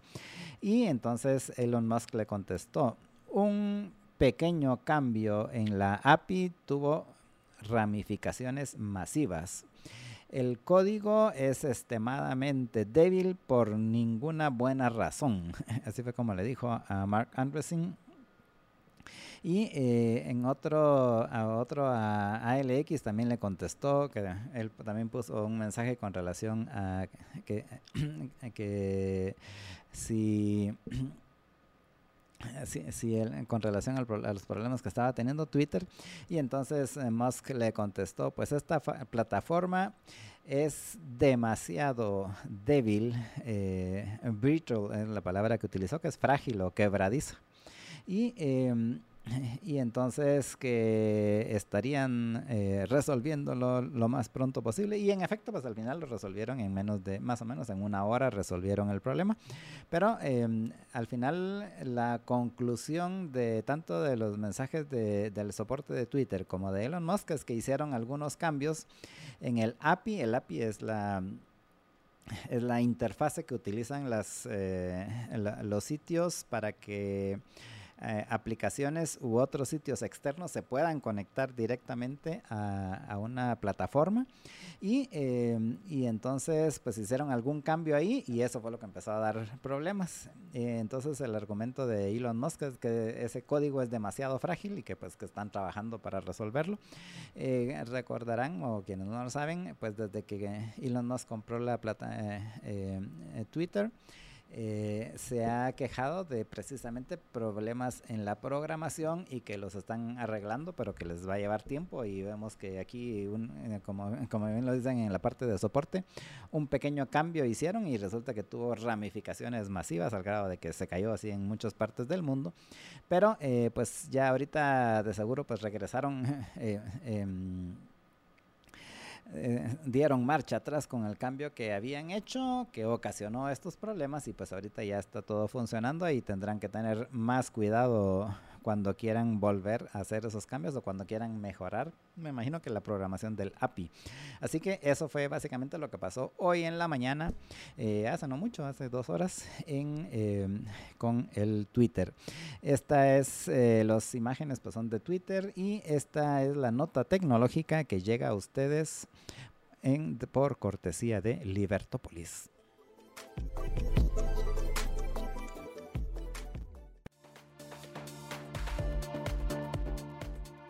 Y bueno amigos, estamos ya de regreso en, en este el último segmento que lo vamos, vamos a terminar nuestra actualización del proceso eh, electoral. El, y me llama la atención, Jorge, y creo que es en, este, en estos minutos cuando tenemos que hablar de la decisión que tomó el registro de ciudadanos del Tribunal Supremo Electoral de rechazar la inscripción de Manuel Antonio Valdizo como candidato a diputado por el Estado Nacional con la agrupación política Cambio. De acuerdo a la resolución, los argumentos planteados son que Valdizón se declaró culpable ante la Corte del Distrito Sur de Florida, Estados Unidos, por la comisión del delito de lavado de dinero y fue condenado a 50 meses de prisión. Y además, porque en la actualidad se encuentra ligado a proceso penal ante la justicia guatemalteca por los delitos de lavado de dinero y otros activos, asociación ilícita y cohecho pasivo en los casos denominados Em, eh, Transurbano y Odebrecht. Y por esos motivos, el registro del Tribunal Supremo eh, de Ciudadanos del Tribunal Supremo Electoral rechazó la solicitud de Manuel Valdizón. Que por cierto, la primera parte de que fue, se declaró culpable y fue condenado en Estados Unidos, no aplicaría porque también el registrador recién dijo que mire, lo que haya pasado es cosa juzgada y si ya pagaron sus penas, son libres de todo pecado y pueden participar. Yo pienso que aquí realmente el motivo y lo que lo diferencia es que está en un proceso que está activo en Guatemala. Pero lo que yo recuerdo que, que, dijo también el registrador es de que realmente no tomaban en cuenta lo que pasaba fuera de Estados Unidos porque no les daba tiempo de pedir información. Porque... Más refiriéndose a la famosa lista Ingles, al Magninsky o como todas estas. Como, como, para todos esos temas eh, tienen que hacerse a través del Ministerio de, Relaciones Exteriores, ¿verdad? O sea, no puede comunicarse directamente, qué sé yo, el registro de ciudadanos con, el, con eh, un tribunal, una corte federal. En, Aunque en, el caso de aquellos que han subido un poco más el teléfono, el, el perdón, el micrófono, aunque en el caso de aquellos que ya hay un proceso, una solicitud de extradición, si les han rechazado las, las eh, inscripciones. Sí, porque esa ya es aquí localmente, o sea, la solicitud de, de extradición ya un juzgado, un tribunal en Estados Unidos emitió la orden, ya pasó por todo el proceso ese de los ministerios, del Ministerio de Relaciones Exteriores, el Departamento de Estado, y ya llegó la famosa apostía, ¿cómo se le llaman? que acaban de algo hacer de eso. Eh, pero, o sea, ya pasó por todo el proceso porque las comunicaciones entre gobiernos tienen que hacerse a través de los Ministerios de Relaciones Exteriores, en el caso de Estados Unidos, el Departamento de Estado, y eh, entonces lo que argumentaba este, el registrador es de que no les daba tiempo de hacer todo ese proceso antes de que ya tengan que resolver si los inscriben o no. Pero en este caso, pues argumentó esto, que, que, el, que pienso que sí, lo, lo que es, eh, es debatible, o por lo menos que pienso que sí debe debatirse, quizás no ahorita, pues ya no da tiempo, pero más adelante, es eh, el famoso tema ese de la honorabilidad. Eh, versus el tema de que precisamente aún según la nuestra aún según la ley electoral aún según la ley electoral cuando alguien eh, es eh, juzgado y, y, ya eh, pierde sus derechos como ciudadano. Pero cuando ya paga la pena, ya si estuvo, qué sé yo, cinco años en la cárcel y ya sale, ya pagó la pena, entonces ya regresa a su estatus anterior. Entonces es eh, eh, hay que definir bien si de todos modos le afecta la honorabilidad o no cuando alguien eh, sí fue condenado por algo, pero ya pagó la pena si, si se reivindica o, sigue siendo no honorable. Y bueno, por, lo menos en algunos casos es obvio, menos mal, Jorge, que el, al candidato alcalde de la UNE, para que veamos, al final siguen siendo similares, le dijeron también que no al alcalde de candidato de la UNE porque tiene cuatro procesos judiciales abiertos. El registro de ciudadanos del TSE rechazó la inscripción del candidato a la alcaldía de Santa Catarina Pinula por la UNE, Víctor Alvarizáez Monterroso, quien es investigado en al menos cuatro procesos judiciales por el Ministerio Público. ¿Y por qué lo menciono? Para que, veamos tristemente la, quiénes son los que se postulan Recuerden, este sistema de incentivos perversos dentro del cual vivimos atrae a los peores representantes al ejercicio del poder.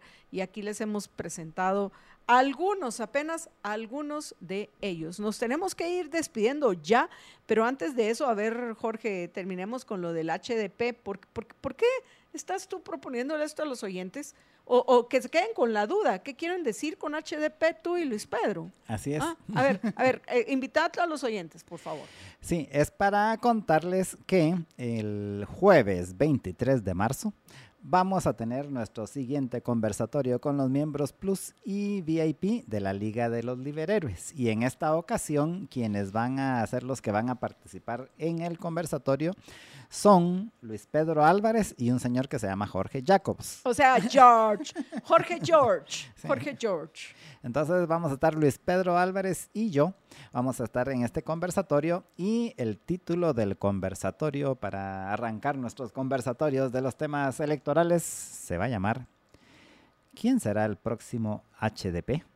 Y tenemos eh, solo 10 tazas, ¿verdad, Jorge? Así es. 10 tazas para los 10 primeros que se unan a la Liga de los Liberhéroes. Solo 10 tazas, solo 10. ¿Va a ser usted uno de esos? Las libertazas, que miren que qué bonitas están. No son estas que tenemos Jorge y yo aquí, no las tenemos hoy a la mano, pero están las libertazas, así que ya saben, vayan a libertopolis.com, libertopolis.com y únanse a la Liga de los Liberhéroes. Denle ahí clic al enlace donde dice únete a la Liga de los Liberhéroes y vas, van a poder entrar a esta conversación entre Jorge, Luis Pedro y todos los que participen. Porque ahora vamos a tener esos conversatorios ya donde vamos a tener de parejas de acá hasta, el, hasta, que terminemos, hasta las elecciones. En nuestros conversatorios van a participar dos... Eh, eh, hablantes principales, más el resto de todos los invitados. Apreciables oyentes, ha sido un gran gusto acompañarlos. Recuerden que los espero a las 5 de la tarde, precisamente con Luis Pedro Álvarez, que les tenemos una propuesta impositiva, sí, una propuesta de impuestos. Así que no les voy a adelantar más, que les quede curiosidad. Los espero a las 5 de la tarde en la emisión vespertina de Libertópolis. Y por ahorita, Jorge y yo nos despedimos recordándoles que una sola vida tienen, así que sean felices, muy, pero muy felices. Capítulo 7, la inflación y el crédito. Eh, vimos en, estos capítulos anteriores, eh, fundamentalmente en el último, las distintas excusas que los gobiernos en, sistemas de dinero fiat eh, ponen para desviar su propia responsabilidad respecto de la inflación.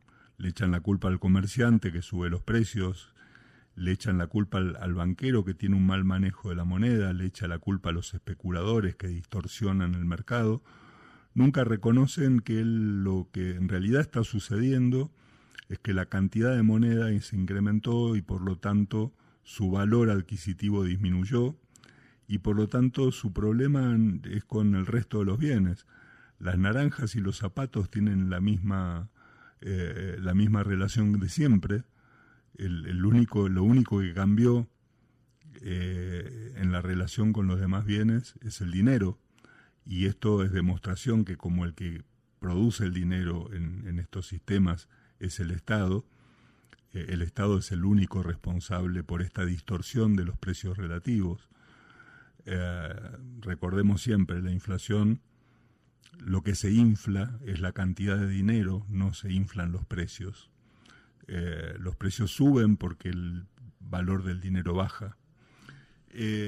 pero por eso es que me parece interesante tratar muy colateralmente un tema que da para una gran discusión y hay una gran discusión en el mundo, pero me parece importante señalarlo, que es la relación justamente de eh, el dinero y las tasas de interés y el crédito, porque una de las excusas de los gobiernos es que los bancos manipulan las tasas de interés y por lo tanto generan inflación y entonces el Banco Central tiene que salir a manipular él las tasas de interés para hacer bajar los precios o para disminuir la inflación.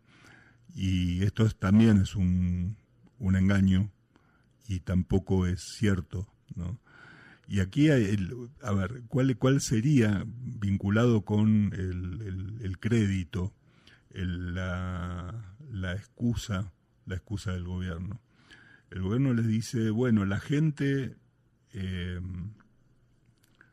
lleva su dinero a los bancos. Hoy en día el grueso del, dinero está bancarizado. Nosotros tenemos nuestro dinero en el banco y lo usamos a través de la tarjeta de crédito, de este, transferencias bancarias, débitos bancarios. Eh, los bancos actúan más como un gestor de nuestros gastos que la, propia función de, prestar dinero a cambio de un interés, pero nos está prestando un servicio de gestionar nuestros pagos que están bancarizados. Mucha gente cobra sus salarios eh, o, sus servicios a través de transferencias bancarias, o sea, no recibe el dinero físicamente, sino que el dinero va al banco y lo gasta desde el banco con su tarjeta de crédito o con transferencias.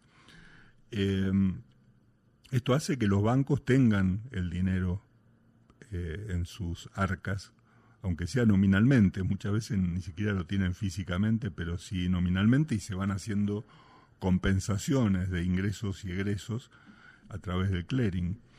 Em, lo que ocurre es que entonces buena parte de nuestro dinero está en los bancos.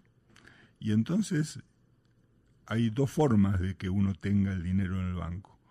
Puede tenerlo a través de depósitos a plazo fijo, es decir, yo le doy dinero al banco y el banco va a poder prestarlo porque yo me comprometo a que durante una X cantidad de tiempo no lo voy a retirar. A cambio de eso el banco me paga un interés, un interés y a su vez lo usa para prestárselo a otras personas. Em, en la medida en que todo se haga con mucho cuidado, que el banco tenga exactamente el control de cuándo tiene que recibir el, dinero, cuándo tiene que devolverlo y por lo tanto no quedarse sin dinero en el camino, eh, el banco gana con la diferencia entre la tasa de interés que me paga a mí como depositario y la, y, la tasa de interés que le cobra a quien va a tomar un crédito al banco. Em, esto eh, ha sido una tarea normal de los bancos y no hay ningún problema con esto, porque la cantidad de dinero está eh, controlada en la medida en que el banco haga bien las cosas y, sepa que no puede eh, prestar más allá de lo que sabe que después tiene que devolver y tenga muy bien claras las fechas y en general los eh, deudores del banco paguen sus créditos eh, con normalidad, que no haya este, una sensación, sensación de pagos que ponga al banco en peligro.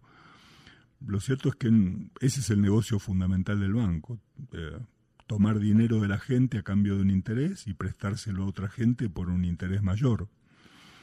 Ahora, como vimos, como la, economía está bancarizada en, su mayoría, hay un montón de dinero que los bancos tienen muchísimo, que es el dinero nuestro que está en caja de ahorro o está en cuentas corrientes, que es el dinero que entra y sale permanentemente, donde compramos cosas o donde nos depositan nuestro sueldo o, nos pagan los servicios que, ofrecemos y, y, nos descuentan los gastos y pagamos la tarjeta de crédito. Dinero que está circulando permanentemente, pero que está en el banco y por lo tanto pasa de un banco a otro, de una cuenta a otra y normalmente sigue dentro del sistema bancario por mucho tiempo. Y esto hace que los bancos tengan habitualmente grandes cantidades de dinero inmóvil, porque no todos están utilizando su dinero al mismo tiempo, y así como sale también entra, y entonces se va compensando, y hay masas de dinero importantes. Y la idea ahí es, bueno, ¿qué hacemos con todo este dinero? ¿Lo dejamos ahí sin ningún tipo de, uso?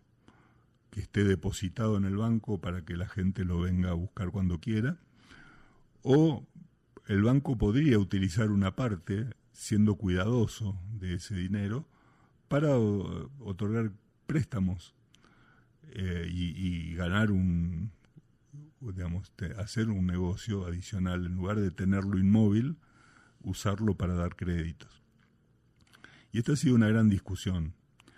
Eh, y ustedes ahí tienen tres posiciones diferentes eh, en general. La posición de quienes le dicen el depósito es depósito y por lo tanto el banco no puede mover ese dinero, no lo puede tocar, lo tiene que dejar guardado allí porque eh, es del, del cliente y el cliente lo puede pedir cuando quiera. la otra posición es la posición estatista, si ustedes quieren, es, bueno, ah, como históricamente sabemos que hay un porcentaje grande de ese dinero que va a quedar inmóvil, que, porque entra y sale cantidades de dinero, pero si hay un porcentaje que sabemos que a menos que haya una corrida o algo, eh, eh, una cosa por el estilo, no se va a mover, entonces el Estado podría eh, autorizar a los bancos a que, dejando un encaje, presten los excedentes a, los clientes. Y como contrapartida de esto, el, Estado se haría como una especie de eh, supletoriamente responsable eh, o garante de esos créditos. Si el banco tiene un problema, una corrida por desconfianza de clientes o lo que fuere, el Banco Central y el Estado salen a respaldar esos préstamos que se hicieron con el dinero que estaba en la caja de ahorro o cuentas corrientes. Y la tercera posición es la posición más de mercado, free banking. Bueno, que cada banco haga lo que quiera con el dinero que lo preste o no lo preste, o preste la por, el porcentaje que considere razonable. Y lo que se dice es que el propio mercado se va a encargar de establecer cuál es el encaje más razonable, que va a ser alto porque el banco no va a querer correr riesgos, porque su negocio pasa por otro lado y por lo tanto no va a poner en peligro su eh, estabilidad y la posibilidad de, responder a los créditos eh, prestando más de lo que, de lo que puede. Eh, y siempre hay mecanismo de control y por supuesto hay competencia entre los bancos, de modo que la gente podrá ir al banco que le resulte más confiable, eh, aunque los eh, intereses sean más bajos, e incluso puede negociar con sus propios clientes que el dinero de las cajas de ahorro van a recibir un porcentaje de interés tal vez un poco más alto, sabiendo que hay un pequeño riesgo de que ese dinero sea utilizado para prestárselo, una parte va a ser prestada a otras personas básicamente los tres sistemas. Eh, eh, reserva total no se puede tocar, reserva fraccional solo se puede prestar una parte, o free banking, cada banco decide cuánto presta. Eh, la, excusa o lo, que se suele decir es que cuando no se tiene una reserva total, o sea, cuando decimos que el dinero tiene que quedar sí o sí en el banco a disposición del, dueño o del cliente, eh, cualquier otro sistema, sea la reserva fraccional o el free banking, eh, van a ser inflacionarios en el sentido de que son una forma secundaria de producir dinero. Esto es, ustedes tienen como una suerte de, duplicación ficticia del dinero, porque tienen un asiento contable en el banco que dice que una persona tiene 100 pesos, em, que, que si el cliente los va a buscar se lo tienen que dar, pero al mismo tiempo una parte de esos 100 pesos el banco se los prestó a otra persona y están circulando en el mercado y hay este, créditos otorgados que tienen que ser devueltos con lo cual, si se depositaron 100 pesos y se prestó un 30%, digamos, se prestaron 30, en la práctica la, masa de, dinero sería de 130 y no de 100. Eh, hay varias cuestiones que se podrían decir en este sentido. Eh, en primer lugar, los depósitos bancarios son llamados depósitos irregulares. Eh, es diferente depositar dinero que depositar un cuadro en, una galería de arte, por ejemplo. Eh, el, el, dinero es un bien fungible, esto es que cada billete es indiferente cuál billete me dan. Si a mí me deben dinero, no necesito que me den el, mismo billete que yo les entregué, me pueden dar cualquier otro mientras sea la misma cantidad y sea el mismo valor. Em, entonces, y esto es reconocido en, la teoría jurídica comercial, eh, los depósitos eh, bancarios, eh, en realidad uno entrega el dinero en propiedad.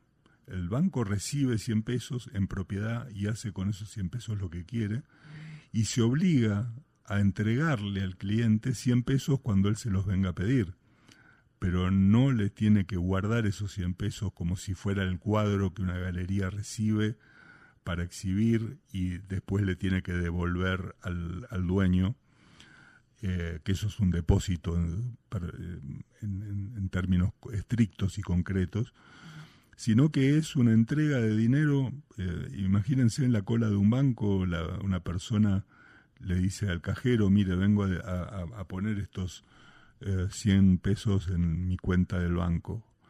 Y el, el cajero toma los 100 pesos, los pone en su cajón y le da un certificado. Y mientras el señor está acomodando sus papeles al costado, pasa el siguiente en la fila y le dice, buen día, vengo a retirar 100 pesos de mi cuenta. Y el cajero habla al cajón y le da los mismos 100 pesos que yo le acabé de dar, se los da al nuevo cliente. Y yo digo, eh, se está llevando mi dinero. No, no se está llevando mi dinero. Eh, yo ya ese billete de 100 pesos ya no es más mío, se lo entregué al banco y eh, lo que tengo ahora es un papel que dice que el banco me tiene que dar 100 pesos cuando yo se los pida, cualquier 100 pesos. Y el punto, este es importante porque no existe tal duplicación de dinero. Los 100 pesos son los mismos. En la medida en que no se aumente la emisión monetaria, esos asentamientos contables eh, no significan un incremento de la masa monetaria en sí mismo, porque en algún momento el dinero tiene que volver al dueño y en algún momento eh, eh, tiene que salir de alguna parte. Y, si quieren un ejemplo de esto o una explicación más clara de esto, piensen que en el mundo, casi todos los países del mundo tienen sistemas de dinero fiat y casi todos los países del mundo tienen eh, bancos que prestan dinero de depósitos a la vista, pero en muy pocos países del mundo tienen inflación. Eh, los bancos no generan esa inflación. Eh, la inflación que existe en los países es producto del incremento de la cantidad física y efectiva de dinero y no por préstamos o asentamientos contables.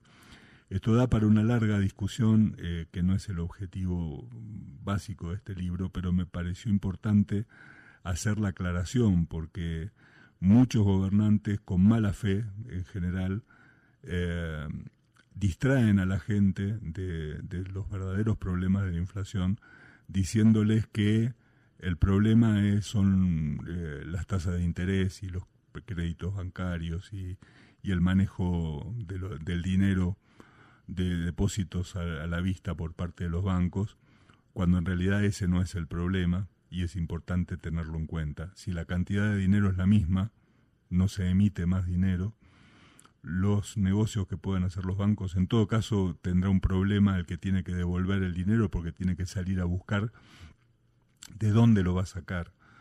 Eh, pero no es un problema que, de generación de inflación. Eh, esto es importante aclararlo.